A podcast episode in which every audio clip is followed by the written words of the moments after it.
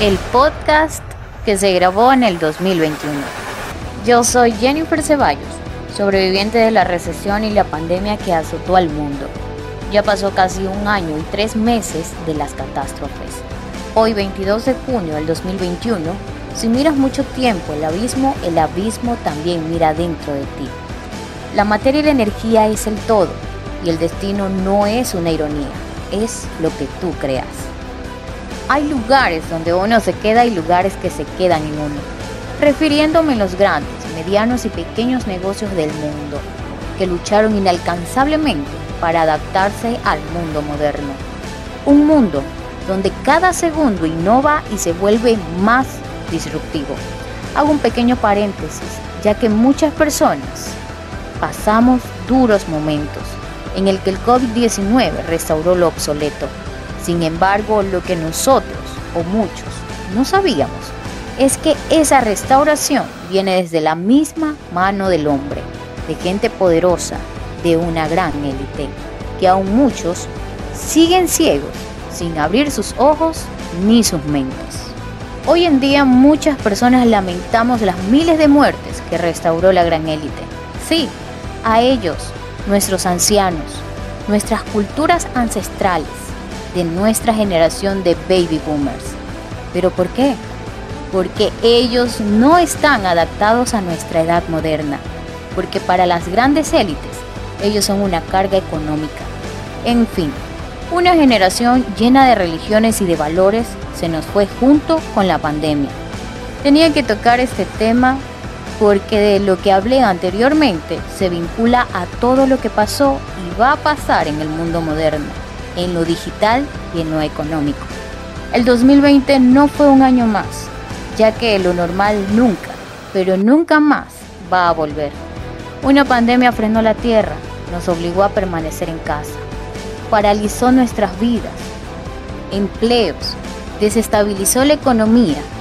El petróleo en Ecuador cayó, y no específicamente en el sexto piso de los rascacielos de Dubái.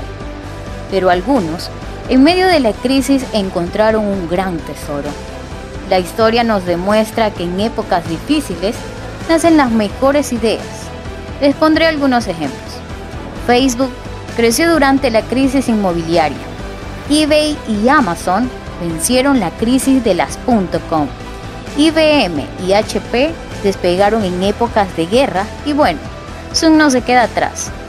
Una plataforma de videoconferencia que se utilizó para reuniones y que hoy en día se volvió una de las plataformas más utilizadas, volviendo a su creador una de las 15 personas millonarias del mundo en plena recesión. Esas empresas fueron creadas por personas que encontraron oportunidades donde el resto solo veía motivos para detenerse. 2020 no fue la excepción. Mientras hubo quienes esperaban a que pasara la crisis, Hubo otros que encontraron un tesoro en casa, el tiempo. Ya que hay razones matemáticas para eso, tomaron el activo más importante de la humanidad. Le aprovecharon para hacer algo mucho, pero mucho más grande. Ideas y negocios quebraron y otros empezaron desde cero y crecieron. Las herramientas digitales hicieron que hoy en día muchas marcas que nacieron en casa hoy sean posicionadas en el mercado, desde comida a domicilio hasta las clases online, que por cierto, que por obligación el gobierno tuvo que implementarlas, dándose cuenta que su sistema para educar era demasiado obsoleto. Tanto así que las elecciones de este año 2021 ganó el más estratega digital. ¿Por qué? Porque las elecciones fueron digitalizadas y no les digo el nombre del ganador porque ustedes ya lo saben, compañeritos. No se trata de estimaciones, sino de cálculos. Y bueno, y fue así como todo empezó en tiempos de crisis. Sí, el 2020 se convirtió para muchos en una catástrofe y para otros en una oportunidad de crear, de dejarle al mundo más de lo que ellos recibieron, de nunca parar de aprender. Y bueno, ¿qué decides hacer tú? ¿Esperar otra crisis o crear ahora? Yo soy Jennifer Ceballos y esto es el podcast de los estrategas digitales.